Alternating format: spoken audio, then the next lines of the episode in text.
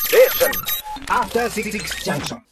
はい、ライムスター歌丸です。 TBS アナウンサーのうなえりさです。えーアフターシックスジャンクション木曜日のね、この本編はこの後18時からスタートいたいたします。えーですが、今週からこの5時50分、17時50分からのゾーンは直前枠ということで、えー本編ではない扱いというかね、ちょっとね、えーエクストラパートということでやらせていただいております。えー、もともとはサンドイッチマンのね、We Love Rugby、素晴らしい番組でございましたが、12月で終了して、えーこの時間がぽっかり空いたところでですね、えー我々がこう手を挙げまして、はいえーこんな、意欲的企画を火曜日からお送りしております。それはこちらですテーマが先テーに言いマます。テーマがよいしょトゥン来たトゥンはいトゥントゥンもうここももうすでにギクシャクしてますからねはい、タイトルコールです。できるかなできるかなはてさて、ほむ、ふむですね。はい、ということで、ラジオできるかなでございます。えー、ラジオは本来ね、いろんなことができる自由な場だったはずです。しかし、もしかしたら、作ってる我々自身、えー、なんなら、えー聞いてる皆さん自身も、その可能性を勝手に、こう、狭めてしまってる、勝手にルールを内面化している、そんな時代に入っているのか。もしれないというコンセプトのもと、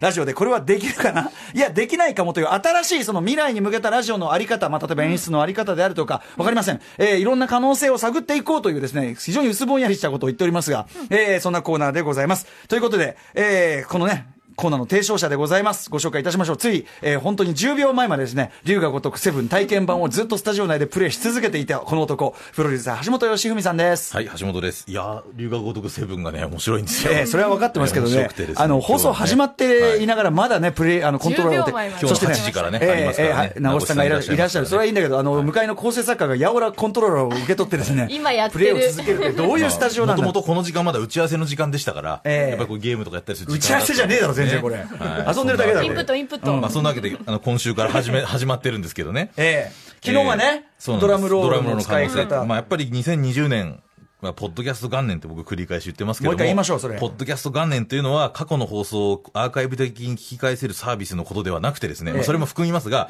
えー世界的にいろんな、まあ、もう世界のいろんな人たち、まあ一般の人たちも含めて、音声コンテンツを発信していく時代になったぞと。あの、映像付きだとね、その YouTuber とか皆さんお分かりかもしれないけど、そうですねう今、ん要するに音声コンテンツの需要がスマホのね、あれと相性も良くてそうです、ねながらもできますし、広がっているというねむしろだからラジオ向きの時代に入って、しかもそれをいろんな人が発信するようになってると。そういう1億総ラジオ時代に突入したというわこけれで、はまあ確かにそうか。音声コンテンツを未来にアップデートしていくために、いろいろやっていこうということなんですけども、開始以来実はですね、ええ。これ、賛否で言うと、ええ。まあ、P もありますいやが、あの昨日とか相当タイムライン、ツイッターのタイムラインが相当荒れていたというふうに私、ええもちろんそうなんですけどえもえあの風にちょっと耳に入ってますけども、ただ、いろんなご意見あって、あの、ラジオがいかに様々な記号や暗黙のルールで成り立っていたのかと気づかされたといういようや、なで声だもったそりとのかですね。ド、ドラムロールはちょっと若干やっぱり何なんだっていう感じはね、ええありました。でも、これ何なんだがね、新しい可能性かもしれませんもんそうねで。すえ、ねでない反響は来てる反響多いんですよ。おーまあ、ただ、ひ否定的な意見の中には、はい何がやりたいんだ、こら。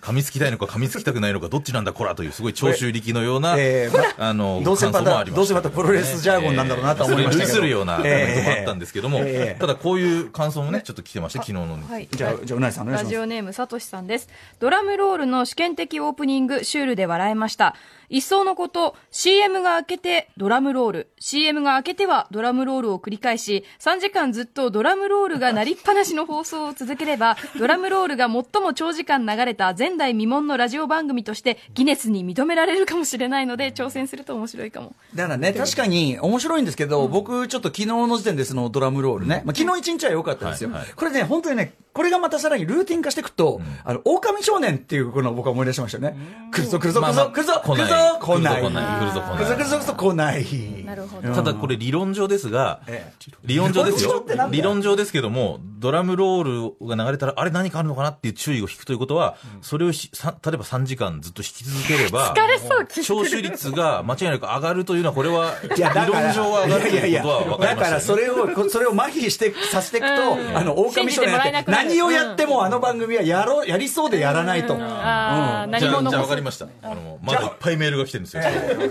なるほど。このコーナーがい、このコーナーがすごい大反響です。はい、ラジオネメーールをム。読むコーナーになりそうなぐらい、竹坊さんですアイディアがいっぱい来てます。ラジオではよく言葉を強調するためにエコーをかけますが、強調だけでなくエコーをかけっぱなしにして拡張高い放送にすることはできないでしょうか。それ以外にもラジオにおけるエコーの新たな可能性を橋本プロデューサーに開拓してほしいです。投げっぱぱなしの企画案ですみませんが、ご検討よろしくお願いいしまやす。いや、これはなかなか鋭いですよ。これ実は鋭今回のその企画の発案のそのい一つのね、あの、一場面として、ドラムロールのこと昨日おっしゃってましたけど、はいはいあの、僕とさ、金曜日、山本隆明アナウンサーがオープニング、えっと、無音のところでずっと話し続けて、なかなか番組を始めないと。はいで、最初は、そのディレクターの箕輪君が国、ね、早くさっさと始めろと、もう始める流れだぞを示すために、あの、喋りにエコーをかけてそうった始まりそうな感じがしますからね。で、こう、だんだ何んかかねかってて、ああ、なんとかなんとか、アフターシックスで、最初はそうやってたんだけど、ある週で、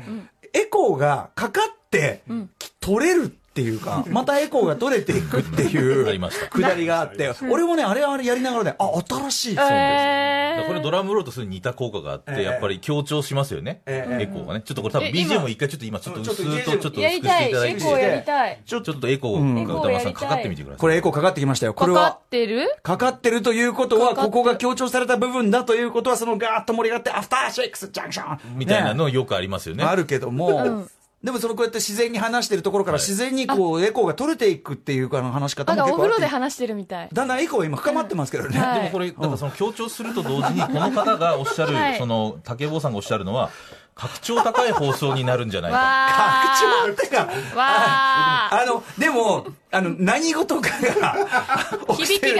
響起きてでるもこれ、考え方皆さんイメージをちょっと膨らませていただきたいのは、これ例えば教会の中確でかにうんう、ん教会で喋っているような感じっていうのは、このエコーの感じどうですあかいやー、わかっいやた。え、なんかでも、わかりますよ、それすごい。あ本れ当です消えかちゃった、消えちゃった。今今普通の部屋に切入れってち戻ゃっりたましたけどね教会っていうか、まあ、さっきだから深ま格って調るが高いっていうのは、こうの、ん反まあ、響ふ。風呂風呂からね神神、神の声みたいな。うんまあ確かにそう神から授かる声みたいな。現実からちょっと有利した声になりますからね、これがね、だんだんね。で、深まっていくについて、これはまあ、まだお風呂場の範囲ですけど、あ、これだいぶ神の声になってきました。ほら皆さん、大きいでしょうか令和の東京の皆さん、大きいでしょうかねえ、龍が如くセブン、最高です。こんな感じをね、うんおーやるわけですけ格調ど。高い感じしますね。拡張、拡張はわかりませんけど、何かこう、勝手にこう、意味付けがされてますよね。うん。でも言ってることは別に大したの、いつものヨタ話であるという件。で、後ろでこのお、おどけた音楽がかかりますと、ああ、なるほど。でもやっぱことほどさように、ええ喋り以外の部分で、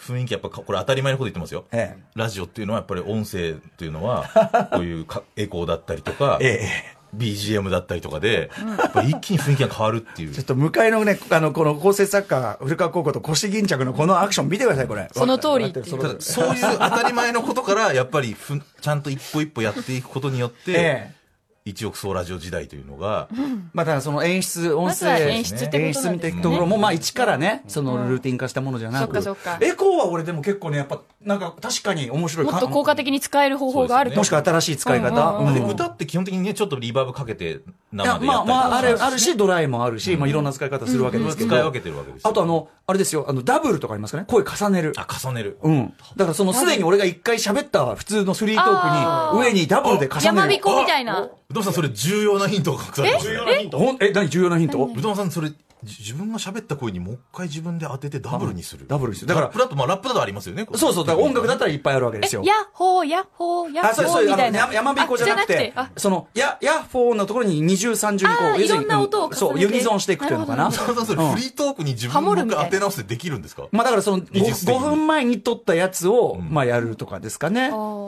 田野さうんん、やってみましょう、それ。おどっーかで今はできませんよ。もうだってあと20秒でこのコーええナーもう終わりですから。はいやってみ、まあそうね。ムムービーウォッチメンを全部こ う、ダブルで。ダブルでやってみたい。で合わせる方がきついじゃ強ないで強調したいところちょっと抜くとか。ねえ。いろんなやり方がありますよね。方はいくらでもあると。ありますよね、はいありますよねありますよねありますよねありますこれ自分で言ってるだけですけど After Six Junction.